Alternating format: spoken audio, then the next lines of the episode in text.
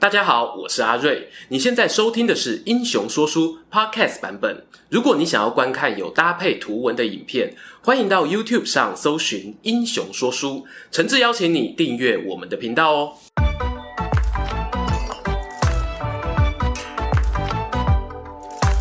Hello，英雄说书的观众朋友，你们好，我是说书人阿瑞，替大家带来精彩的英雄故事。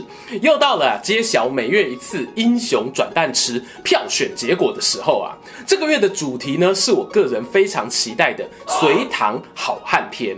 爱听历史故事的人呢，多半对于隋唐人物的印象来自于《说唐》《隋唐演义》这些章回小说，但是呢，我们年轻一辈 的读者啊。大概就是跟着寇仲、徐子陵两位大唐双龙一起闯荡中原，时代浪潮中啊，还是不可免的存在着代沟啦。而说书人我呢，扮演的恰好就是搭起两代桥梁的角色，陪大家说古话今，古今对照一下。好啦，那言归正传哦，马上来公布本次的投票成绩。得票数的第三名是文武兼备的兵法家魏国公李靖哦，十四点八趴。第二名则是以下犯上的弑君者与文化及十六趴，而获得最多扇子团支持的冠军呢，是我们最擅长半路杀出来乱场，民间戏曲啊有混世魔王之称的程咬金。哇，程咬金打败李靖，哎，这真的是我想都没有想过的事情哦。本来呢，都准备好李卫公资料，可以丢掉啦，耶、会有这个结果呢？我自己啊，猜测庶民文学的影响还是很大的哦。要知道，程咬金呢，在前面说的那些章回小说中，是一个形象十分鲜明的角色。他个性活泼，家境清寒，却非常强运，一生经历大大小小的战役呢，也效力过各个不同阵营，说没有碰到危险那是不可能的，但他总能化险为夷。在小说里头呢，甚至到了武则天当政时都还很活跃，最后以高龄一百多岁过世，有隋唐第一福将之称。这让我想起呢经典的日本漫画《幸运超人》，运气啊也是实力的一部分啊，谁不想要一生被幸运光环笼罩呢？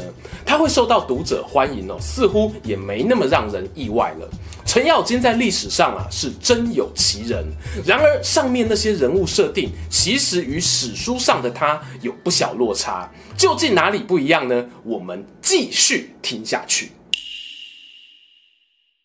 今天参考的资料呢，主要有新旧唐书，还有后世出土的大唐驃骑将军卢国公程使君墓志铭。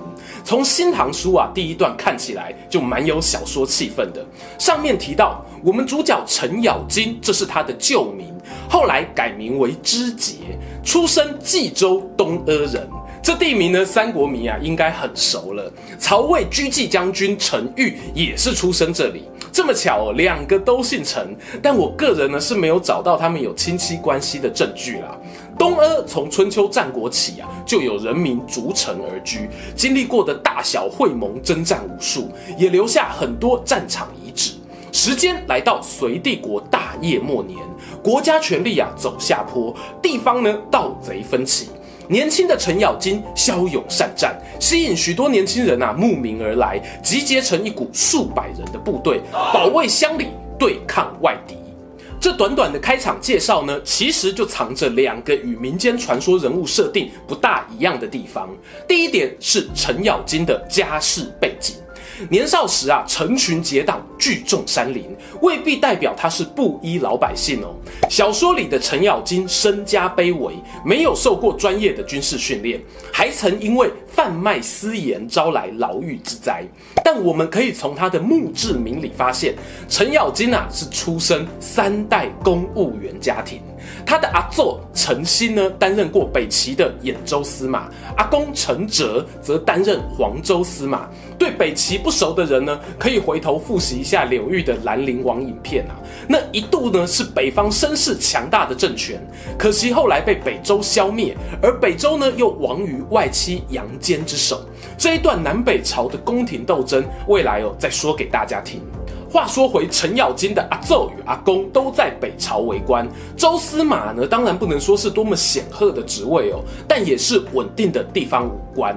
等到了他父亲程楼这一辈呢，则是担任冀州大中正。这是从曹魏九品中正人才选拔法延续下来的架构。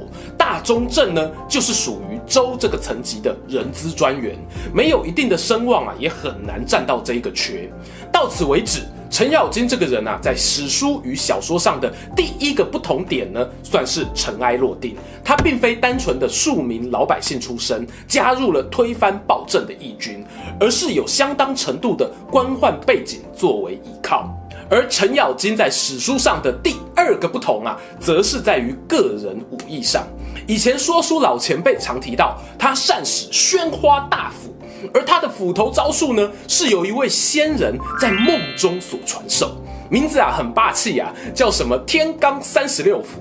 但是呢，当他梦醒之后，忙着演练梦中看到的招式，却被旁边的朋友大喝一声：“小陈，你在干嘛？”这下好啊，人窜一条会算归花去，三十六招斧法只记得十分之一，三招半。所以呢，后来才有程咬金三板斧走天下的俗谚，意思是呢，他砍人啊只需三招，要是三招砍不死人呢，接下来哦就轮到他倒大霉了。哎，那历史上的程咬金也是这么搞笑，鸡舞撒娇灯红行呢？其实哦，大大的不一样。如同前面讲到的，程咬金啊，从小应该是有受到专业的马术训练，而他拿手的兵器呢，在史书记载中不是斧头，而是一种在战场上常见的长兵器马槊。马槊的兴起呢，差不多就是在东汉末年到魏晋南北朝时间，是一种哦类似长矛，但尖刃呢比较长，而且扁平的武器。当时啊，骑兵呢本来使用长戟或者是环手刀这种短兵器混搭，但随着炼铁技术提升呢，士兵们的铠甲越来越坚固，带有小枝条的铁戟就变得很鸡肋啊。索性呢做成纯粹的枪尖，在冲锋陷阵时更有机会穿破敌人的重型护甲。这又绕回前面提到的第一点啊，程咬金家境并不贫穷。所以他年轻时才有机会定期接触马儿。若是缺乏骑马经验的人，是很难练习长兵器的。而在唐书中，同样被记载有善使马槊的人，譬如啊门神尉迟恭啊、飞将单雄信，也都是响当当的人物。马槊几乎就是猛将的标准配备。那么接下来哦，我们就来讲讲历史上的程咬金又有什么勇猛的作战记录吧。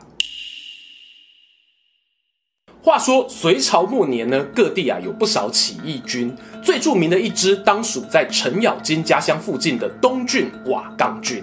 最初呢是由翟让号召起事，后来由李密接班。曾经啊击败隋朝最后的守护神名将张须陀，也曾围攻东都洛阳哦。他们阵容最壮盛的时候呢，包括单雄信啊、秦叔宝、裴仁基、徐世基都是阵中成员。而程咬金呢，后来也带着他的手下，哎，那一批武装游击队啊，加入了瓦岗寨阵营。在李密主持瓦岗寨的时期，将最精锐的八千名亲卫队分派给四位票骑队长率领，程咬金呢，就是四人之一。可见哦，李老板对于他领兵作战的能力是十分看重的。而隋末同样有实力争雄天下的，不止瓦岗军这一支劲旅，像是从晋阳起兵，以大兴城为根据地的李渊，占据洛阳的王世充等等。其中瓦岗寨就曾与王世充的兵马在洛阳城外的北邙山啊有过一场血战。当时的状况是呢，李密的主力部队与程咬金在山上扎营。而单雄信率领的骑兵则在偃师城的北方驻守。洛阳的守军呢，观察瓦岗军啊兵分两路，就决定集中火力先消灭山下的单雄信。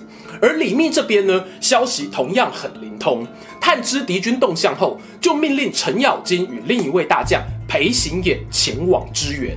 从这里呢，其实不难看出，冷兵器时期的战争啊，有一句名言：知彼知己，百战不殆。情报的掌握非常重要。然而，如果按照《旧唐书》的记载，显然啊，李密与王世充的情报网是各有胜负的。因为从北邙山赶往平地支援的这一批援军，终究是被发现了。裴行俨呢，冲得比较前面，被流矢射中，摔落马下。而程咬金呢，赶到后连忙把队友抱起来，两人双贴共乘一匹马，想要往后撤退。无奈呢，敌人追兵啊，紧追不放。程咬金奋起神力，挥舞兵器，连杀数人，夺路逃生。边打边退之际呢，打横里刺来一柄马槊。程咬金啊，怕队友中枪，侧身一挡，那一根长槊呢，竟然穿透盔甲，在他自己身上啊，刺了个透明窟窿。追击的敌兵喜出望外，发了声喊，就想要上前包围剪尾刀。殊不知啊，程咬金喊得更大声啊，哇哇哇哇哇哇哇！不顾枪头啊，还留在体内，扭腰呢，把身上的马槊木柄折成两半，再补上一记回马枪，把那后头来不及刹车的敌兵刺翻在地。来呀、你来，你来呀、浴血奋战的气势啊，瞬间镇住场面。最后呢，他与伙伴都顺利获救，也成就了史书上的一段佳话。很可惜呀、啊，瓦岗寨的军队呢，最后仍然不敌王世充，落败。首领李密、徐世基等人投奔李渊，而程咬金、秦叔宝、裴行俨等人则落入敌军手中。这一支传奇义勇军宣告走入历史。想起有老前辈常讲一句话：“宁学桃园三结义，不学瓦岗一炉香。”意思是呢，古人啊认为瓦岗寨群雄内心各有盘算，没有能走到最后，不像刘关张三人同心，至死不渝哦。当然，这里头呢，其实混杂了正史与文学观点的想象，我们可以另外再开影片闲聊啦。说洛阳的军阀王世充抓到程咬金之后，知道啊这人无勇无双，希望纳为己用。不过程咬金啊却不领情哦，他对昔日的同僚秦叔宝表示：“王老板啊，气度狭小，迷信巫蛊之术，不是拨乱反正的大才。”当然啊，我们继续往下看呢，就会发现这应该哦也是史书上的某种伏笔。等到王世充与大唐军队作战时，程咬金和秦叔宝呢领兵随侍在侧，他俩呢互望一眼，机会来了，双双向前，在马背上对王世充躬身致意，表示呢，我们两人啊承蒙王老板错爱，虽然想要报恩，但您的个性容易猜忌，旁边又有很多小人，我们啊实在待不下去了，还是就此分手，说完呐、啊，程秦二人双马带着数十名亲信随从，就临阵倒戈，转投大唐阵营去也。哇，这个分手场面哦，堪称经典。史书上面呢写道：士充惧，不敢追之，统兵大将直接投降。哎，这对士气的打击何其大！为何会不敢追击以正军法呢？要么是与对手实力相差过大，另一种可能呢，就是其实两人已经和李渊那边谈好条件，派出兵马来接应了。以事后结果来看，程咬金判断局势的眼光非常精准，他在生涯职场的过渡期就先找好了更有潜力的公司，并且哦果断跳槽。他并不是小说中那种粗鲁无闻、纯粹啊靠强运闯天下的幸运超人。但相对来说，王世充呢，由于实力不足，最后啊被当作骑驴找马的那一只驴啊，也是乱世中残酷的丛林法则。说真的呢，怨不得别人。加入大唐阵营之后，程咬金呢被分派到秦王李世民府中担任统军。由于天下尚未平定啊，他先后参与了讨伐宋金刚、窦建德等军阀，甚至棒打老东家王世充的战役也有他一份。而程咬金作战呢，一如他在瓦岗寨的表现，身先士卒，临阵先登，靠着英勇表现，受封为肃国公。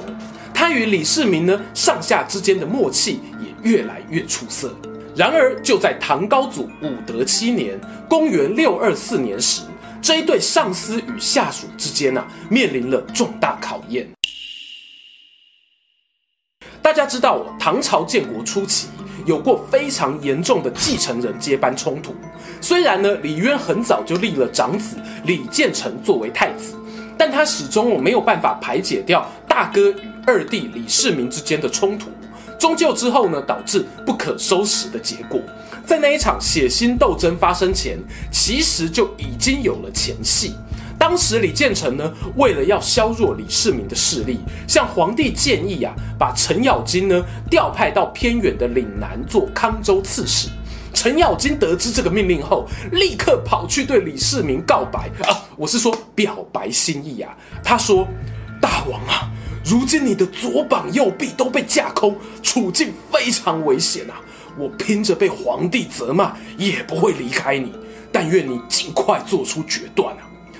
哦，实在是太感人了。